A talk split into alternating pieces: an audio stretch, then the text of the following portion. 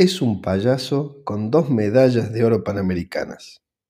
Cuando era chico, le ofrecieron jugar el fútbol en Newell's y dijo que no. Gracias a ese no, se encontró con el remo y pudo lograr grandes resultados que se los agradece a sus padres que remaron con él. Además de campeón panamericano, tiene su propia empresa de eventos artísticos y dice que hay aprendizajes del deporte que lleva a la empresa y viceversa. También cree que el entrenamiento mental es fundamental para lograr resultados deportivos. Pero antes de escuchar los aprendizajes de Iván, les cuento qué es aprendiz del deporte.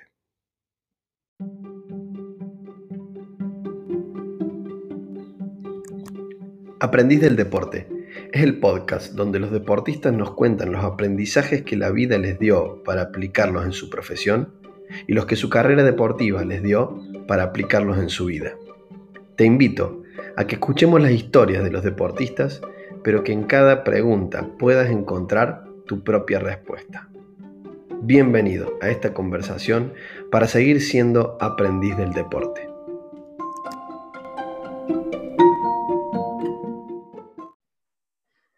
Bueno, acá estamos en una nueva edición de Aprendiz del Deporte, este podcast que lo que busca es que nos cuenten los deportistas experiencias de aprendizaje que han tenido en su deporte. Y hoy tengo el, agrado, la suerte, el placer de, volver a conversar con un integrante de la selección argentina, alguien que ha viajado mucho y que ha tenido grandes logros, entre ellos nada más y nada menos que dos medallas de oro en un juego panamericano, lo cual para todo deportista, y eh, me imagino los que están escuchando, siempre nos dan ganas de conversar con gente que ha logrado grandes cosas, para saber cómo hizo, básicamente, y qué es lo que le, depara del, pasado y del futuro. Así que con nosotros lo tenemos al gran Iván Carino. Gracias, Iván, eh, por, por someterte a esta conversación. ¿Qué haces, Maxi? ¿Todo bien? Muy bien, la verdad que muy contento. Gracias, antes que nada, por aceptar la invitación a conversar sobre los aprendizajes que te dio a vos puntualmente el deporte y obviamente la vida misma, porque vamos a ir conversando de los aprendizajes que el deporte te dejó para la vida y los aprendizajes que la vida te dejó en el deporte y para esa manera poder compartirlo y que le sirva a los deportistas o entrenadores que, que vienen detrás tuyo para, si se quiere, ganar un poco el tiempo. Es decir, che, yo esto eh, lo escuché antes que me pasara, entonces... Claro, sí, ah. estamos bien, estamos bien, porque uno, eso muchas veces también eh, aprendí muchas cosas de escuchar a mis compañeros de cuando yo era más joven, escuchar a los más experimentados y demás, y eso hizo que no cometa los errores que ellos cometieron y nada, está, está bueno ir escuchando para ir nutriéndose de conocimientos y nada, está, está bueno en lo que pueda aportarle a alguien que está empezando o que está en proceso. Excelente, buenísimo. Está bueno, está bueno. Vos tuviste, también hiciste lo mismo, aprendiste de lo que vivieron antes, pero no por podcast. En ese momento no había podcast. En ese momento no había podcast, había, había YouTube. Había YouTube. Ah, está bueno. ¿Sos, de, de, ver así historias? Eh, eh, qué sé yo, me, me salen muchos libros ahí de biografías de deportistas que dan muchos aprendizajes también. Pero, ¿dónde, dónde has mirado a deportistas? ¿En YouTube? ¿En, dónde le miras? No, no, sí dije, dije YouTube así para, para joder un poco, pero no, no, no. Eh, no, más que nada he escuchado así a, deportistas de, mi club. Yo desde que estoy en la selección desde que tengo 16 años, por lo cual ya siempre he estado con más grandes, con mm. deportistas más grandes por lo cual ya desde ahí he conocido cosas que decían en los viajes, competencias, cosas que salían más en las competencias, eh, en el durante y demás, que, ahí me fueron ayudando. Generalmente eso, fui escuchando a los referentes que había del remo argentino desde que soy, desde que estoy en la selección, desde los 16 años. Vos me decís que estás en la selección de los 16, también eh, sé que eh, o sabemos que empezaste a los 15 a remar, mm. pero tu conexión con el deporte, tu conexión con el deporte viene bastante antes de los 15. Entonces, claro. Eh, hay una, digamos, la neurociencia dice que en los primeros años de vida, los primeros años de vida, adquirimos aprendizajes que nos acompañan, viste, toda la vida. Y son esos aprendizajes, si se quiere, inconscientes, que no, viste, cuando no te explicas de dónde vienen, eh, las cosas o las reacciones que uno tiene o, esos aprendizajes que los tenemos impregnados en el cuerpo, generalmente son de esos primeros años de vida. Eh, y tu conexión con el deporte desde los seis años, si no me equivoco, ¿qué recordás de eso? ¿Qué aprendizaje? ¿Cómo fue tu infancia con el deporte? No, desde, desde los cuatro años que yo vivía en un barrio con mis viejos, con mis, con mis padres, que siempre me juntaba con, con los... En ese momento, cuando ya van pasando dos años, en ese momento no había mucho teléfono, ya me siento mi abuela. Eh, y nada, por ahí nos juntábamos a... Eh, todos los días nos juntábamos después del colegio, antes del colegio, vacaciones ni hablar, a jugar al fútbol. Nos juntábamos a jugar al fútbol en, en la calle, los dos árboles eran los arcos, a jugar a patear ahí, a jugar a, a lo que se jugaba, se jugaba al 25, que metieron un gol haciendo a un toque y demás. Te a la mi casa y una, a una canchita de fútbol y nada, íbamos, la pasamos jugando al fútbol desde los cuatro años. Y me acuerdo que a los seis iba en el auto con mi papá y con mi mamá, eh, yo iba atrás, ellos iban adelante y me acuerdo, me acuerdo patente la fundación diciendo, che, Iván, nos gustaría que hagas algún deporte, eh, porque está bueno, eh, así ya vemos que te gusta hacer deporte, ¿qué, deporte te gustaría? Y nada, fútbol, dije, desde, que, desde los cuatro años. Y, y, nada, desde ahí empecé a jugar a, los seis años, empecé a jugar en un club del barrio. Y a medida que fueron pasando los años, ya cuando me iba haciendo un poquito más grande, empecé a jugar ya en, empecé en cancha de cinco, que es la cancha más pequeña, eh, porque tenía seis años, y así me fui arquero. Y después, mientras fui haciendo más grande, fui a, pasar a cancha de 11, porque con el, con el, club se hizo un campeonato en la cancha de Tigre, el Club Estético Tigre. Y ahí fuimos, jugamos en la, en la, cancha oficial de Tigre, con todas las tribunas, todo, y dije, uy, quiero hacer esto profesionalmente. Dije, me fui a probar a Tigre, quedé, y nada, y ahí empecé con la, desde los seis años en adelante, como empecé ya desde ahí, como que ya sabía que quería hacer deporte y quería hacer deporte bien. Y me dediqué a full, al full, al, a full al fútbol. y, y, nada, después la vida me mandó para, me, terminé, remando, ¿no? Pero como que el, remo, el fútbol fueron los primeros pasos en el deporte. ¿Y cuáles fueron, si se quieren, conectándolo con los aprendizajes que vos decís que te dio a los seis años, dedicarte a full, o sea, desde los, desde los seis, dedicarte a full al fútbol. Parece un trabalengua.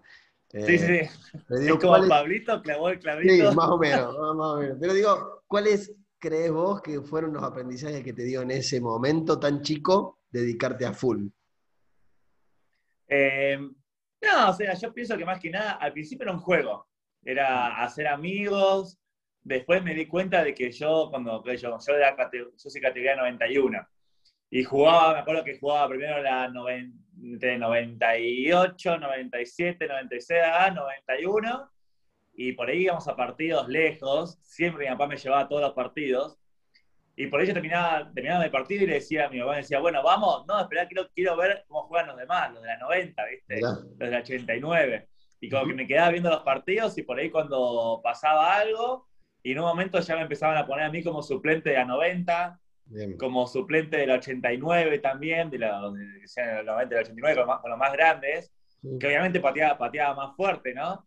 Pero siempre como que me gustaba ir por más, ir por más, ir por más, y como que desde chico como que me gustaba, como que me di cuenta, y mi papá también como que dijeron, vos vas a terminar siendo arquero de fútbol patente, me decían, como seguro. Y nada, después la vida me llevó para el remo, pero como que desde chico me enganché bastante con eso le dedicabas, por lo que escucho, muchas horas de tu vida. Mucho, sí. Sí, sí, yo en un momento me acuerdo que en un año llegué a atajar para cinco clubes a la vez. Porque, o sea, entrenaba en la semana, eh, durante la semana entrenaba en una, en una liga de River, eh, que atajaban ahí en esa liga de River, y después eh, los fines de semana yo, los sábados, jugaba a la mañana para un club de barrio que me lo habían pedido de un club, que me dijeron si podía atajar allá, atajaba ahí. Anoche para un club del Social Lynch o algo así en Capital Federal, los sábados. Y los domingos era a la mañana para un, otro club de barrio. No, a la, a la mañana era para, para River, para la Liga River. Después, siempre a media tarde era para el Club Esperanza, que era otro club de barrio, y en la noche era para el club donde empecé, el Club Barrio Nuevo, acá en San Fernando. o sea que en un fin de semana jugaba cinco partidos. Y ahí te digo, nos sacamos el sombrero y, ojalá escuchen este podcast, eh, tu viejo. Sí, para todos lados. Claro, porque ahora está bien, ahora es un mérito tuyo dedicarte dos horas por, dos horas no, dos veces al día, inclusive el entrenamiento todos los días de la semana, que eso ya vamos a conversar un poquito, pero ahora es mérito tuyo, pero en ese momento era mérito tuyo y de tu viejo, ¿no? O sea, ¿cuánto, se, ¿cuánto se le debe al viejo? No, todo, porque él trabajaba de lunes a sábado, a veces que los sábados por ahí no iba a trabajar en un taller. Eh, y me llevaba a todos, los, a todos los partidos, a los cinco partidos, lo que sí en la semana por ahí no me podía llevar a él, sí me tomaba, nos tomábamos un remis entre todos los que íbamos de acá de San Fernando a Doctor Cuatro a entrenar, y nada, sí. él, después también mi vieja que me, me, ayudaba, me pagaba las viandas, me dejaba la ropa siempre lista para entrenar, como que era un trabajo, un trabajo en equipo. Qué lindo, qué lindo, qué lindo. Bueno, eh, esos fueron los, los primeros años de, sí de, remero. Empezar, y ya yo te digo, no solamente remabas, en ese momento no remabas vos, el que remaba era tu viejo, me parece. Mi viejo era remero, sí. en ese momento remaba tu viejo y vos jugabas. Eh, sí. Como todo, como todo arquero, muy solicitado por lo que veo de muchos, de, muchos eh, clubes. Sí, o sea, sí, porque no, en un momento estuve la posibilidad como de dedicarme a full, me habían pedido para varios clubes para atajar, Argentinos Juniors, Platense y demás, que y en un momento, ya cuando estaba casi en los últimos años, a los 14 años, me acuerdo que habían abierto una filial de Newells acá en zona norte, acá en San Fernando. Eh, Newells es de Rosario, era, acá en San Fernando una filial. Fui a, fui a probarme, perdón, fui a probarme, quedé, para la filial y atajé en un triangular que era contra River y contra Lanús. Llegamos a la final de ese triangular contra Lanús, atajo tres penales, salimos campeones y a la semana siguiente me dicen si quiero que me, que me ofrecían que vaya a vivir a Rosario para atajar en Newells. Mirá. ¿Y? y ahí como que lo hablamos y mi viejo me dijo, no sé, como que lo, charlamos y como que era como que tenía 14 años y que vivir solo a Rosario era, era un desafío, ¿viste? Era un desafío. Eh, entonces medio que la, dejamos pasar y, y, después así como hubo un par de cositas más de ir acá y allá, ir acá y allá y a los 15 años pasó que me dijo el médico, che, ya me hizo un metro noventa, estás muy encorvado, porque mis amigos se habían quedado más, más bajos, y yo por hablar con ellos y por la postura cuando escribía, cuando estaba en el colegio y demás, encorvado estaba. Me dijeron, hacer natación o remo para enderezar la espalda, y nada, fui a nadar, no me gustó, y después cuando fui a remar, me enganché a full, y, y nada, me quedé en el remo. Mirá, ¿qué hubiera pasado si le hubieras dicho que sí a Newell, no? Eh, sí, yo creo, yo creo que me hubiese dedicado a full a seguir. Yo creo que hasta el día de hoy seguiría porque, porque me, gustaba y es un lindo, sí, es un lindo deporte. Mm. ¿Seguís, jugando? jugando o no? Eh, no, porque ahora que yo, yo en el 2009 vuelvo de un mundial sub-18 de remo. Yo ya me había retirado del fútbol. Vuelvo del mundial sub-18 en el cual ah, nos había ido re bien, habíamos quedado sextos del mundo, todo, y tenía un sudamericano a los dos meses, o los tres meses, no me acuerdo, y jugando al fútbol en el colegio me fracturé el brazo, fractura casi expuesta, ¿viste? No, no, no. no me perdí el sudamericano y ahí me dijeron más o menos, Iván, ¿qué onda? Entonces como que me tuve que, dije, bueno, dejo de hacer cosas que pueda poner en riesgo mi físico y... Bueno, y ahí, ahí te llevo a una, una pregunta que muchas veces le hago a los deportistas, que es el sacrificio, el esfuerzo, las cosas que muchas veces tenemos que resignar para lograr los objetivos que, nos proponemos, ¿no? Eh, dejar de jugar al fútbol no debe haber sido una decisión fácil, aunque sea amistosamente, como lo, estabas haciendo últimamente, ¿no? Ahí está la Claro. Ah, para los que no ven el video, acá para hacer la gata para enfrente de la cámara. La gata para enfrente. Roma, ¿no? Roma, sí. Mi compañera de convivencia. Muy bien. Eh, sí, obviamente, muchos esfuerzos, eh, sacrificios que nada, uno lo pone como inversión también. Bien, está bueno eso, es, una inversión de esfuerzo. A veces de plata la inversión, a veces de tiempo y a veces de sacrificios como este, ¿no? dejar de, jugar el fútbol. Sí, sí, también por ejemplo ahora lo que lo que hablo siempre ahora con mis amigos y demás, es que, por ejemplo, en el remo mi objetivo era ganar una medalla de oro en un, juego panamericano. Ya está. Se pudo dar en, claro, se pudo sí, como que se pudo dar en 2019 y, y como que ese, ese objetivo lo venía trabajando desde los Juegos Panamericanos del 2011. Yo del 2011 que era sub-23, que ahí no pude entrar dentro del equipo que iba a los Juegos Panamericanos y dije, bueno, ya voy a conseguirlo. 2015 fui y fue medalla de plata y medalla de bronce. Y dije, ya voy a conseguirlo. Y en 2019 fui y se hicieron las dos medallas de oro, ¿no? Y por ahí lo que hablo con mis amigos siempre es como diciendo, pensar que yo vengo remando full, full, full, full desde el 2000, o sea, que ya voy a, a todos los años a mundiales, Copa del Mundo, viajes y demás, desde el 2008, Sudamericano, 2009, Chile Mundiales. Y es como que decir, desde el colegio hasta ahora que tengo casi 30 años, como que obviamente tuve que, elegir, cuando uno sabe, cuando uno tiene en claro cuál es su objetivo, las decisiones son más fáciles.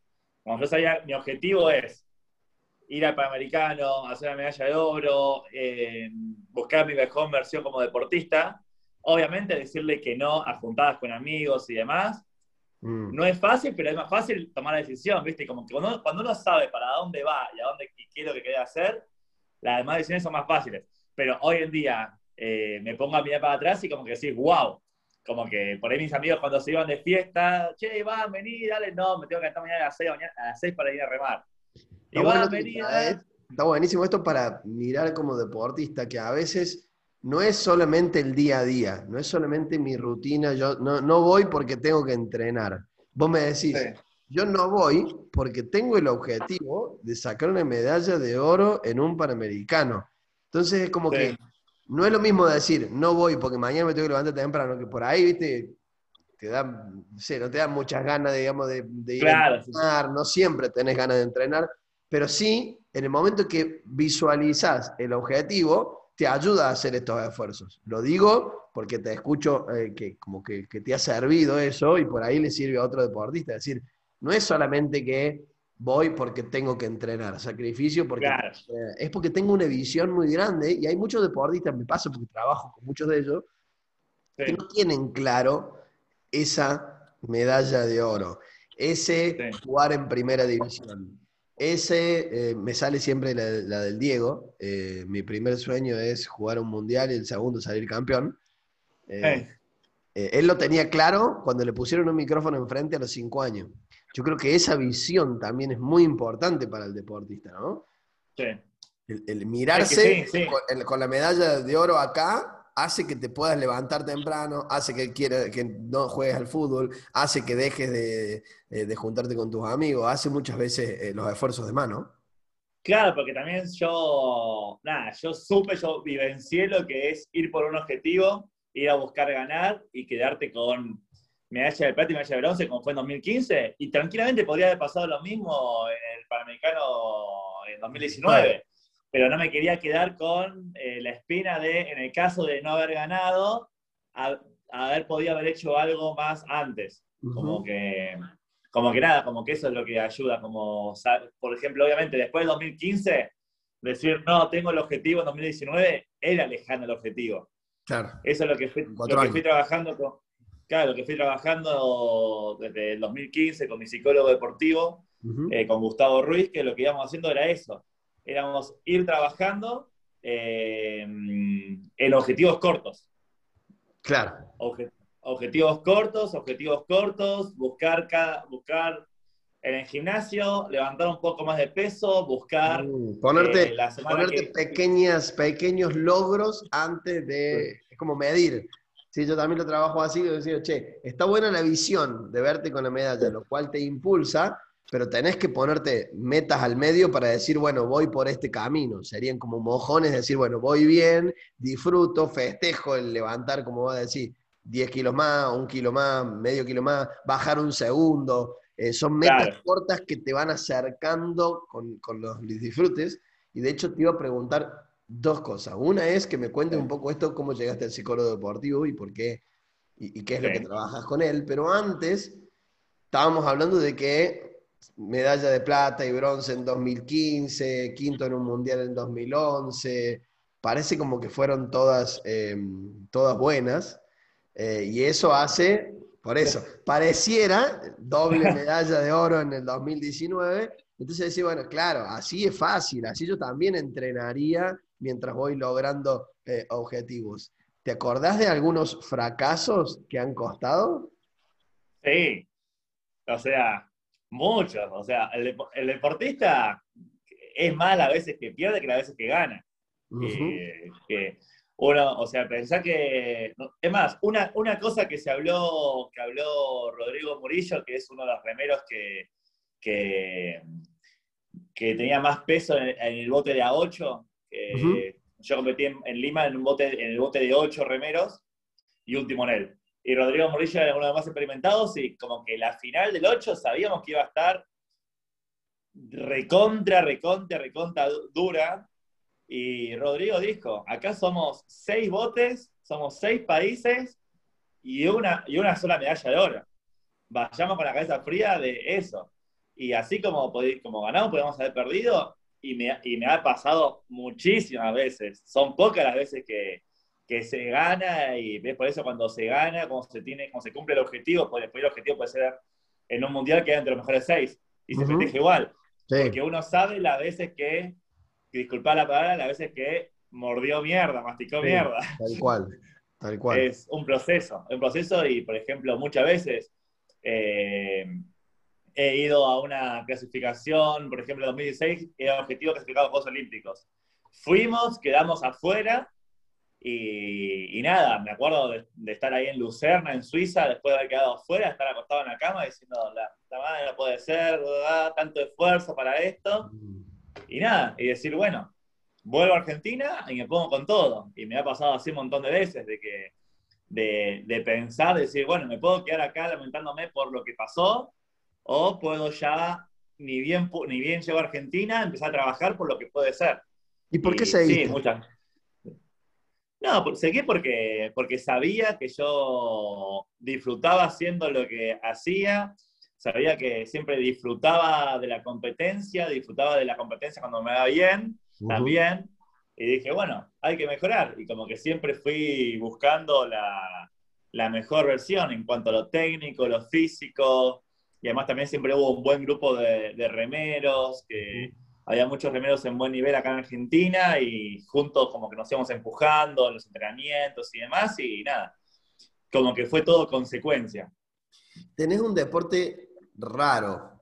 Digo raro ¿por qué? Porque es un deporte eh, que es individual y en equipo. No hay muchos, no hay muchos deportes, hay otros, pero no hay muchos deportes en los cuales se dé eso. Generalmente o haces deportes en equipo o haces deportes individuales.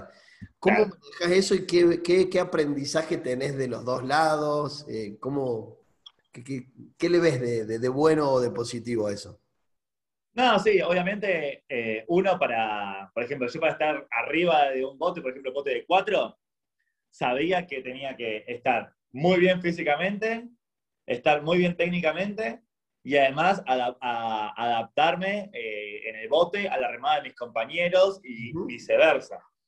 Y muchas veces, obviamente, muchas veces pasa de que, de que tanto tiempo arriba de un bote, cuatro personas, cuatro personalidades distintas, hay veces que yo siempre soy los más tranquilos de los, ya fue, no pasa nada, relax. Pero hay veces que hay compañeros que por ahí son un poco más, no, hay que hacer esto.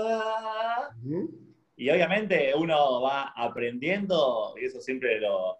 Es más, yo el otro día me, me había contratado un, un, un señor para hacer como armar charlas para empresas porque me, como que me dijo de que, y porque yo en un momento le dije, este es como, como en un trabajo, tenés que hacer un trabajo, como cuando estabas en el colegio, por ejemplo, tenés que hacer un, un trabajo en, grupo, un trabajo práctico, y hay uno que te pusieron en el grupo que por ahí no te lleva del todo bien o no te gusta la personalidad y demás.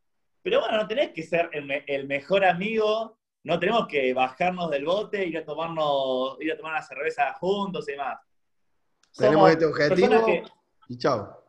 Claro, digamos, el mismo, somos personas que estamos por el, mismo objetivo, entonces es ir, dar lo mejor y seguir. Y eso también me, ayudó para, para muchas cosas de, la vida, del trabajo, de mm. relacionamiento con las personas y demás. Que también es eso de amoldarse a, muchas circunstancias, a muchas, eh, cosas que van pasando y, seguir para adelante. Eso es lo que tiene trabajo en equipo también.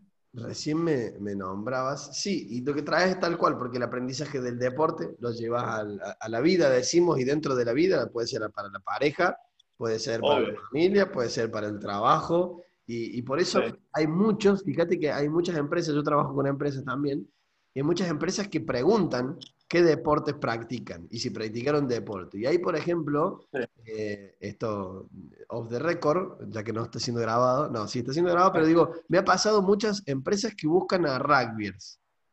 Mira. A ex rugbyers, porque creen que la filosofía del rugby, eh, de esto de empujar para adelante, el, sentido de equipo, viste que los rugbyers se unen y son unidos, unidos. Eh, y por ahí necesitan eh, esa, esa, filosofía que les da puntualmente el deporte del rugby para la empresa. Eh, entonces está buenísimo esto que vos traes, digamos, los aprendizajes que te ha dado el deporte puntualmente para, para la empresa y poder compartirlo, creo que es de, de, gran valor. y me escuchaba decir que es importante estar bien físicamente, técnicamente, y la relación con los compañeros. Digo, el resultado final de tu deporte, si lo tuvieras que dividir en porcentaje, ¿cuánta incidencia en el resultado tiene la parte física, la parte táctica o técnica y la parte mental, emocional o relacional en el caso del equipo? ¿Qué porcentaje le das a cada cosa? No, yo creo que tiene todos el mismo porcentaje de, importancia. 33 cada porque uno. puede, claro, porque uno puede estar hecho una máquina técnicamente, remar muy bien y, y si la cabeza se te va para otro lado, el remo es un deporte muy duro, un deporte muy duro, que estás dando el 100% y en el, en el caso de que se te vaya la cabeza para otro lado, empezás a remar mal, remar mal te hace, te hace cansarte más y cansarte más te hace a no rendir al 100%. Todo se te la cabeza, te tenés la cabeza firme, pero remás mal, eso hace que hagas más fuerza y que vos te no avance. Y es como que todo es consecuencia de todo. Yo creo que los tres tienen tienen el mismo porcentaje. No digo el porcentaje porque tenía que sacar la cuenta. Eh. ¿Y sabes cuál es la pregunta siguiente que le hago del porcentaje a, los deportistas? Digo, si vos decís que es tan importante en, la misma medida, ¿cuánto entrenas? ¿Qué porcentaje le das a lo físico? ¿Qué porcentaje le das al entrenamiento técnico y táctico? ¿Qué porcentaje le das al mental? Eh, y cuando estaba, ahora por ejemplo, cuando estaba entrenando full full para el Panamericano, era siete días a la semana físico y técnico, porque era todo lo mismo, y psicólogo deportivo una vez por semana, barra cada dos semanas. Como que se Le das la importancia al entrenamiento ese psicológico, mental, emocional. ¿Cómo? ¿Crees que tiene y, lo entrenas, digamos, en la importancia? Sí, sí, me ayudó un montón porque se ha trabajado el tema de la, de la concentración dentro de una competencia, de qué es lo que pasa si pasa algo mal dentro de la competencia, de los nervios precompetitivos, de la respiración para aflojar un poco el cuerpo antes de dormir la noche anterior a una competencia, eh, el reenfoque cuando pasa algo fuera de lo previsto, tanto en la competencia como en el día a día. también se ha trabajado mucho cuando estoy muy, pero muy cansado, que por ahí tengo que entrenar igual, porque estoy roto, tengo, el cuerpo está en un 30% de lo roto que estoy, y por ahí, para no ir con un 30 y dar un 10, es ir con el, con el 30% que tenés, dar el 100 de ese 30% para que sea un entrenamiento que sirva, digamos. Como que se trabajó mucho en la parte de psicología. Qué bueno, eso, todo eso lo trabajás con el, con el psicólogo. Todo eso lo hemos trabajado. Parte del entrenamiento y obviamente que en el momento de la competencia entra a la cancha sin dudas. Sí, sí, sin dudas. Mirá qué bueno, mirá qué bueno eso.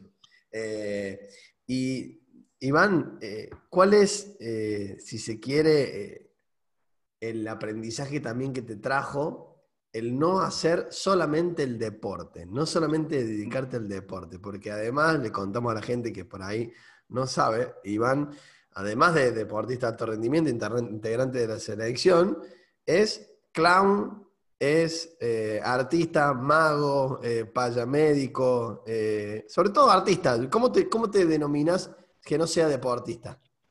¿Quién es Iván? No, yo creo que más sería más tirando showman. Showman. Eh, sí, sí, porque hago, bueno, hago shows para, niños eh, para eventos, para... He estado en el CONEX acá en Buenos Aires y la idea para el 2020 era hacer temporada en Paseo de la Plaza, pero bueno, hashtag, hashtag, hashtag, ya todos sabemos. Hashtag COVID.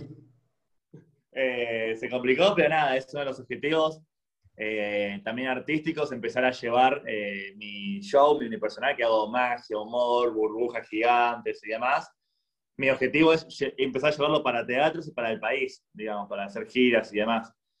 Y nada, obviamente me ayudó porque el remo es, el, perdón, toda la beta artística es el cable a tierra del remo y viceversa, porque no es que ah. hago no es que hago los dos así nomás, que hago el de los shows así nomás, como que le meto al máximo a los dos porque los dos, descubrí que los dos son mis, mis dos pasiones, me gustan mucho las dos y, nada, como que tengo objetivos, así como tuve objetivos altos, objetivos grandes con el remo, también tengo objetivos grandes con la beta artística también. Mira vos, qué, bueno esto que traes de, gracias al remo, es el, o sea que el remo es el cable de tierra del artista y el artista es el cable de tierra del remo. Es como que cuando te dedicas a uno, descansas del otro, mentalmente, emocionalmente sobre todo, y cuando, y cuando trabajas con uno descansas de las presiones y, lo, del otro, ¿no? Las presiones, las angustias, los miedos, eh, las ansiedades que te dan los dos por igual, pero es como que haciendo uno descansas del otro.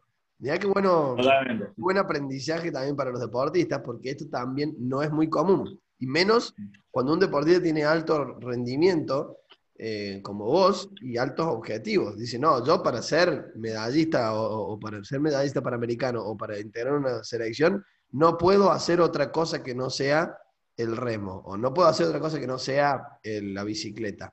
¿Vos creés? ¿Qué, ¿Qué, le decís a esos que tienen ese cuento? No, así como estoy yo, también tienen el otro, otro ejemplo, quizás hasta más grande, Paula Pareto. Paula Pareto es médica y demás, y nada, como que Uh, ella es médica, es campeona olímpica, campeona mundial, como que yo pienso que sí, es depende de, obviamente yo hago los dos al máximo, pero siempre voy manejando el tema de, como decías vos, de porcentajes. Mm. Si estoy cerca de un panamericano, no voy a estar a un 50%, 50% artístico y cosas. Obviamente le voy a dar un, en ese momento un 80-20, un 70-30, 60-40, depende del momento de la competencia tan cercana que esté. Eh, yo creo que es tema de organizarse y, nada, y, y, siempre sí o sí hacer las cosas que te gustan. Mm. Porque decís, no, voy a hacer las cosas al 100%, pero una la haces porque tu familia te dice, no sé, tenés que, por ejemplo, tenés que ser ingeniero, sí o sí. Y nada, y si no te gustan, lo vas, no la vas a pasar bien. Yo puedo mm. ir manejando mis, mis dos pasiones y más porque son mis dos pasiones y no me molesta, obviamente, llegar a la noche cansadísimo para irme a dormir, porque sé que hice todas las cosas que me gustan. Vivo, vivo de ¿En qué momento? claro, pero esto que vos traes tus dos pasiones. Sí. Eh, digo, ¿en qué momento te preguntaste cuál era otra pasión que no sea la del remo? Porque la del remo era obviamente una, una pasión. Y digo, ¿en qué momento uno duda? Porque estoy pensando también en otros deportistas. Digo, no, bueno, pero mi pasión es el fútbol.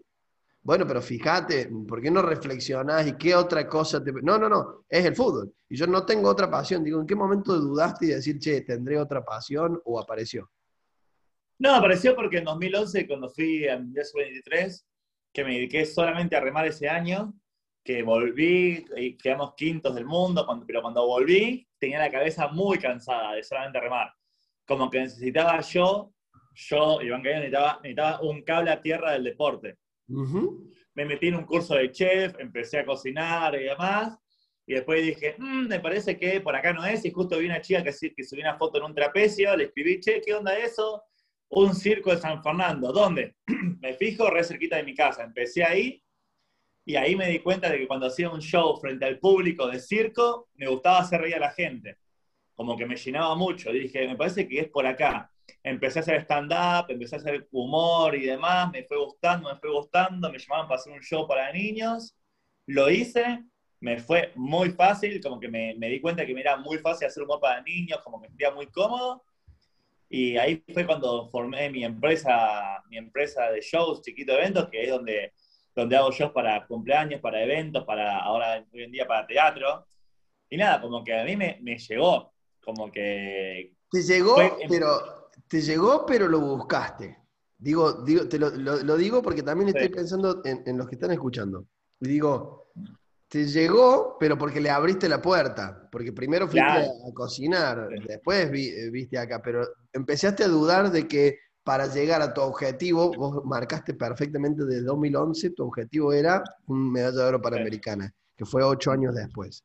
Digo, tenías ese objetivo y muchos nos contamos el cuento de que no, no, no, si yo quiero llegar a eso y algo tan grande, tengo que dedicarme solamente a esto por más que me cueste un huevo, hablando mal y pronto, y por más que psicológicamente, como vos decís, esté quemado, voy a seguir por acá. No, no necesariamente, digamos. Vos dijiste, ok, necesito un cable a tierra, y empezaste a probar. No es que, ay, no, pero no me gusta nada. No, es que no te va a gustar nada si no lo probás, digamos. o sea. Y acá tengo, acá tengo una anécdota. A ver. Yo al principio estaba muy negado con todo lo que eran los psicólogos y demás. Ah, mira porque, porque, por ejemplo, yo cuando empecé con toda, cuando empecé con toda la beta artística, voy con una psicóloga, no voy a decir de dónde y demás. Nada, no des datos, no des datos. No voy a dar datos. Voy con una psicóloga y le digo, mirá, mirá eh, ya estoy por pasar al equipo CEN, al equipo Elite, o sea, el equipo, yo estaba en el equipo sub-23, me estaba pasar al equipo ya de adultos. Sí. Y eh, empecé con todo lo que es la beta artística. En ese momento estaba yendo como payamédico a hacer humor para los niños y para los adultos hospitalizados, estaba con stand-up, estaba recién empezando con lo que era para niños también. Y ella como que cuando me empieza a contar eso, así me acuerdo patente, se saca los anteojos, los pone arriba de la mesa y me mira y me dice, ¿qué es lo que te gusta de eso, Iván? No, me gusta hacer reír a la gente. Me dice, no, Iván, vos haces, haces remo, haces un deporte en el cual tenés que poner mucho el cuerpo, vos tenés que remar, y no puedes ser una persona que sea así como, te lo juro, ¿eh? A medias. A medias. No, no, no puedes ser una persona que esté así alegre, bla, bla, bla, bla. Vos sos una persona que tiene que remar con odio, con enojo, con bronca. Es más, agarró su cuaderno, lo abrió tra, arranca una hoja en blanco, me la pone delante mío. Me dijo, venite el miércoles que viene y llename esta hoja con todas las cosas que vos te pueden hacer, que a vos te hacen enojar, que a vos te den bronca. Y trabajamos con esto para que vos remes con bronca y con, para que puedas ser un deportista más, no sé, como que me dijo como que te quería que reme con bronca. Menos mal que no Bueno, dale, muchas gracias. Salí, tiré la hoja y le dije, andate a un menos mal que no, esto no se ve eh, eh, en, la grabación, las caras, porque mi cara me, me, vendió. No puedo creer que me contando. No puedo creer que estás contando. Mira vos. ¿Y cómo volviste a confiar en los psicólogos? Después fui con otra, de que fuimos con, con mi compañero de bote y y nos decía, bueno, cuéntenme qué es lo que... Yo tuve tres así como que... y me dice... Contá porque también es aprendizaje para todos, ¿eh? Porque hay muchos claro. que están negados a cualquier tipo de ayuda y los psicólogos, a algunos les ha pasado esto y no volvieron nunca más. Y digo, ¿qué pasó después? Contanos qué pasó después. Bueno, esta es un poco fuerte, ¿no? Dice, vamos con mi compañero de bote los dos juntos con la psicóloga y nos dice, bueno, cuéntame qué es lo que pasa. No, no, estamos acá entrenando para, para el Mundial, que viajamos ahora la semana que viene. Teníamos en ese momento unos, temas con los dirigentes que no querían, no nos querían porque éramos de Cruz San Fernando, que en ese momento Cruz San Fernando tuvo problemas con los dirigentes. Nada que ver con nosotros, pero estábamos en el medio, ¿viste? Y entonces ahí la psicóloga dice, eh, ¿ustedes saben qué es lo que tienen? Estos temas son cosas que tienen en la cabeza, son masturbaciones que tienen ustedes en la cabeza, y la única forma de sacarla es, y agarre y dice, así se puede decir, es que se masturben juntos, mastúrbense. Yo la miré así y me reí, esperando que se ría, y te juro que no se rió. O sea, lo dijo en serio, casi te hace una receta, digamos, casi te receta, digamos, tres masturbaciones semanales. Y yo, bueno, sí, seguimos hablando otras cosas, salimos y le pregunto a mi compañero, le pregunto a Remo, che, ¿entendés que que yo, no? Me dijo, boludo, te iba a preguntar lo mismo. Nos dijo que sí, boludo, no te la puedo creer. Esa fue la, segunda. Y después, bueno, en la tercera nada, fue más live, pero ya fui con un psicólogo después, dije, bueno, espera, no puede ser así, voy a ir con otro. fui con otro, que estábamos en sesión, todo, y después cuando voy al mundial, yo le, le mandaba WhatsApps y no me respondía los mensajes cuando estaba en el mundial. Che, estoy, estoy nervioso, ¿qué es lo que hago? Listo. Che, ¿estás acá? Estoy acá. Oh, disculpa, después te, después te respondo. Pum, visto, visto, visto. Y dije, ah, ya fue, no confío más en los psicólogos, bla, bla, bla. Y después eh, me recomendaron a, con el que estoy yendo ahora con Gustavo, que me dice, no, vas a, no, tuviste muy malas experiencias, tuviste mucha mala suerte, vos, me dice. Y después fui ahí con Gustavo y enganché y me di cuenta diciendo, ah, no, tuve yo malas, malas experiencias. Qué bueno, qué, qué, bueno que traigas estas, estas experiencias. La verdad que la primera vez que me pasa algo así, que me cuenten. No, no, fueron geniales. Las primeras dos fueron geniales. Está buenísimo porque, bueno, sos evidentemente una persona que eh, va a la acción, por lo que veo.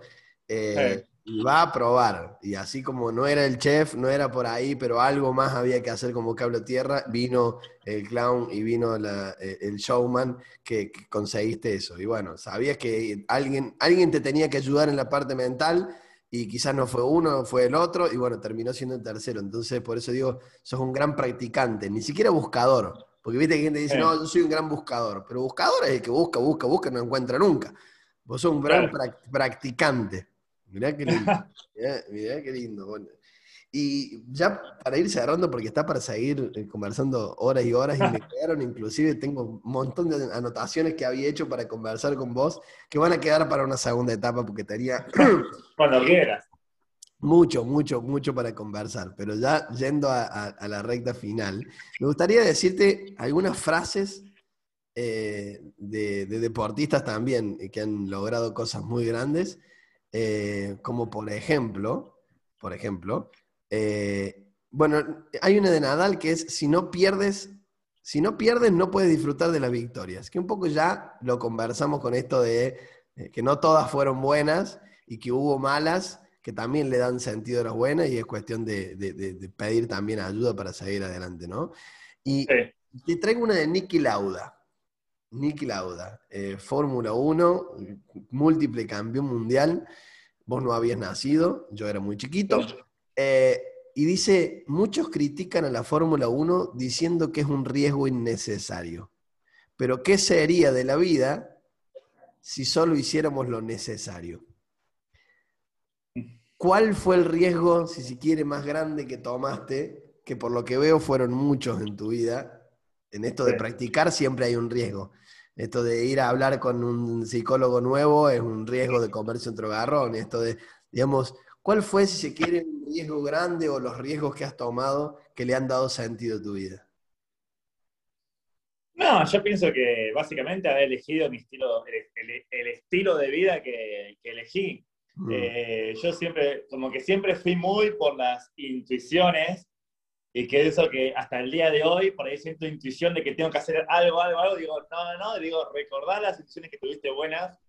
Yo, por ejemplo, en 2009, que fui a mi primer Mundial Sub-18, llego a Argentina y tenía en mi casilla de mails un mail de, de un tipo de la Universidad de Columbia, de Nueva York, diciendo que me había visto en el Mundial Sub-18 en Francia y que, estaban interesados en ofrecerme una, beca completa para estudiar en Nueva York, en la Universidad de Columbia. Hospedaje, comida, como que me iban a dar todo para ir allá, a, tenía que remar para la Universidad de Columbia. Empecé a averiguar un poco y, y, me di cuenta de que no había mucho nivel deportivo en la Universidad de Columbia, ¿viste? Y agarré, y también empezamos a hablar también un par de cosas más, y dije, no, yo quiero remar acá, quiero remar el, bote con mi compañero de bote, con Remo, que es un amigo que se llama Remo, eh, y hace Remo, se llama así. Eh, y, el destino lo tenía marcado, digo. Sí, sí. Y, y nada, dije, no, quiero estar acá, y yo estoy seguro de que si no de que si me hubiese ido para allá, para Estados Unidos, por ahí sí, hubiese hecho una carrera universitaria en Estados Unidos, estaría diciendo, oh, yes, hello, the cat is on the table. Eh, eh, pero, pero sé que todas las cosas que, que, pasaron en estos años, que me quedé acá en Argentina, fueron increíbles. Competencias, experiencias, vínculos que formé con amigos, eh, todas las cosas que me fueron formando, como que sé que, que haberme quedado en Argentina no fue una mala decisión. Y, pero fue un riesgo. Fue un riesgo de perderse, si se quiere. Así como fue un riesgo el no irse a, a Newell's, fue un riesgo el, dejar pasar también Columbia, ¿no? Son, eh, claro, son, sí, más que riesgo son elecciones que va tomando uno en la vida, yo pienso. Como que tenés dos caminos, como la potilla de Matrix. Esta vuelta, ¿cuál es Como que a veces te, ponen así, te quedas o te vas, tiki tiki. Me quedo, bueno. Iván, Usain Bolt dice, las personas olvidan lo que dices, olvidan lo que haces, pero no pueden olvidar lo que les hiciste sentir. ¿Qué crees? ¿Qué crees que hasta el día de hoy, hasta donde te llegó tu vida, hiciste sentir que no van a olvidar y a quién? Eh, ah, pregunta very difficult. Eh, Esas son las que tenía anotadas. Claro. Eh, no, no, no sé, por ahí a, familia, amigos que saben siempre que siempre estoy, por más que no estoy, que estoy al 100%, siempre, siempre estoy para lo que necesiten. Y, y, nada, también a mis compañeros de selección y demás, como que siempre fui el que fue el que los días de entrenamiento duros, en vez de estar, che, qué bajón, ni entrenar, che, ah, como que siempre voy, bueno, ponemos una buena playlist, como que siempre soy los que mm. activan con eso, como siempre estoy con una sonrisa y creo que en parte fue eso lo que, lo que en el caso de que el día de mañana deje remar, como mi legado, digamos. El legado. Y, y, te sumo algo más, porque también más allá de que acá hablamos del deporte, eh, lo que les hace sentir a la gente cuando estás arriba del, del escenario, ¿no? Ah, sí, me encanta. me encanta. Ahí también hay un legado, ahí también hay un legado que sigue siendo tuyo, ¿viste? no importa si es el deportista o es el showman, es, un legado que vos estás dejando y que eso también te llena, ¿no?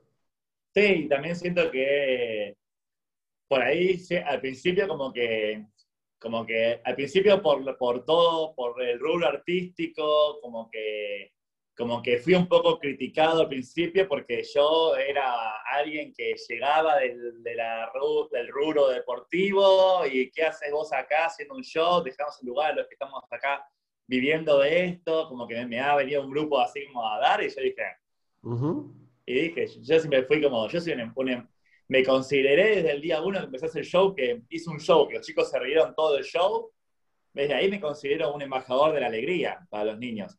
Eh, y, nada, como que cada vez que hago un show y veo que los chicos se ríen y yo por ahí podría hacer un show diciendo pum, pum, pum, pa, desaparece esto, apláudame.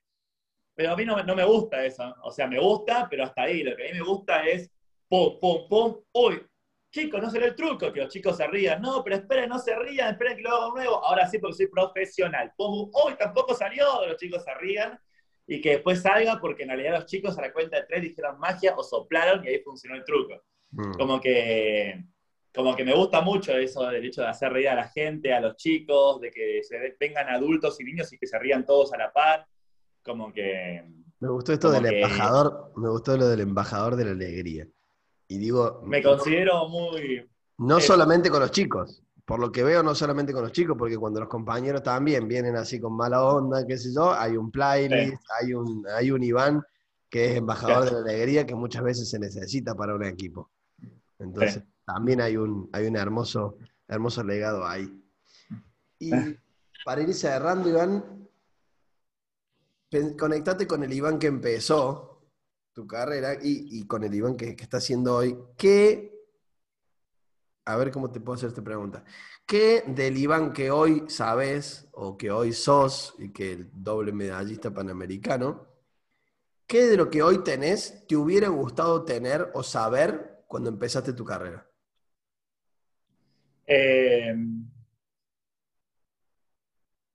no, me parece, me, parece, no sé si la respuesta que vos esperabas, pero me parece que nada porque, porque creo que cada, cada experiencia, como que uno va, va siendo como, no sé, como empieza siendo una persona así tranqui y termina con los años, con las experiencias, con los porrazos y demás.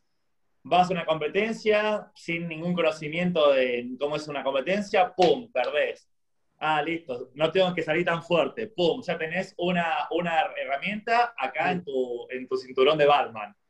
Vas de nuevo, competís, pum, ganás. Ah, mirá, haciendo esto funciona, pum, otra. Ahora sí voy a ganar, pum, perdés, pum. Como que las experiencias que fui teniendo, buenas, malas, tanto en deportivo como en, lo, como en la vida, me parece que fueron lo justo y necesario para que hoy en día eh, sea lo que soy y sea lo que, y después más adelante lo mismo, como que sé que lo que soy hoy a mis casi 30 años no voy a ser lo que voy a hacer dentro de 20 años, como que, como que me parece bien, como que los procesos hay que ir transitándolos con las herramientas que uno tiene y me parece que estuvo bien todo. Volvemos al aprendizaje del practicante. No, no, no, de leerlo ni que me lo cuenten, déjame que me tropiece. Déjame practicar y hacer, gastronomía que no me guste, pero no me digas que no me va a gustar. Bueno, yo soy así, por ejemplo, con el tema de la magia. Yo, por ejemplo, nunca hice un curso de magia porque en sí la magia convencional a mí mucho no me gusta. Yo soy más de, voy a, la casa del profesor de magia, mostrame qué trucos tenés. Pum, pum, pum, pum, uh, este, a ver cómo es, ta, ta, listo, me lo llevo, practico en casa y a los dos días estoy frente al público como que soy muy así, como de voy, me gusta eso, le busco la vuelta, pum, le pongo mi impronta y lo hago frente al público. Como que soy bastante así de mandado. Qué lindo. Eh, Iván, eh, para cerrar, ¿qué mensaje le, te gustaría que reciban los deportistas que escuchen deportistas y entrenadores o público en general que escuchen esta conversación? ¿Qué, si se quiere, o qué te llevas de esta conversación? ¿Qué mensaje, con qué mensaje deberían prestar atención que les sirva eh, en esta conversación que tuvimos? ¿Con qué te quedas? No, que, lo que lo hagan, lo hagan con pasión y que lo disfruten. De que, de que lo que no, o sea, lo que, no lo que importa no es el, el resultado, a dónde llegás, sino disfrutar del camino. Mm. Eh, yo, por ejemplo, algo que he hablado con mis, con mis compañeros de, de bote y demás, es como decir, ustedes se dieron cuenta que en el momento de que nos pusieron la medalla en el cuello, que sonó el himno, fueron cinco minutos, tres, cinco minutos. Y obviamente lo disfrutamos, pero como que si no hubiésemos disfrutado todo el proceso desde los veintipico de años, ir a Copas del Mundo, tropezarnos y demás, si no hubiésemos disfrutado los entrenamientos, ir a entrenar cansados no hace poner música y demás, no hubiésemos disfrutado tanto después el, como terminó. Como que el hecho de, disfrutar el camino para después disfrutar el final. Hermoso mensaje. Gracias, Iván. Habrá una segunda parte con todo lo que quedó por, conversar. Eh, así que te agradezco de corazón. Y, bueno, nos vemos en el podcast Aprendiz del Deporte. Dale, cuando quieras. Dale, abrazo grande. Buenas noches. Y así pasó otro capítulo de Aprendiz del Deporte. Otra gran conversación con grandes deportistas que nos cuentan sus aprendizajes. Si te gustó te pido que lo recomiendes, así otros deportistas pueden aprovechar estos aprendizajes. Y también te pido que nos mantengamos en contacto mediante la página maxicabane.com en la cual puedo escuchar tus dudas, consultas y sugerencias y mantenernos en contacto para seguir aprendiendo juntos.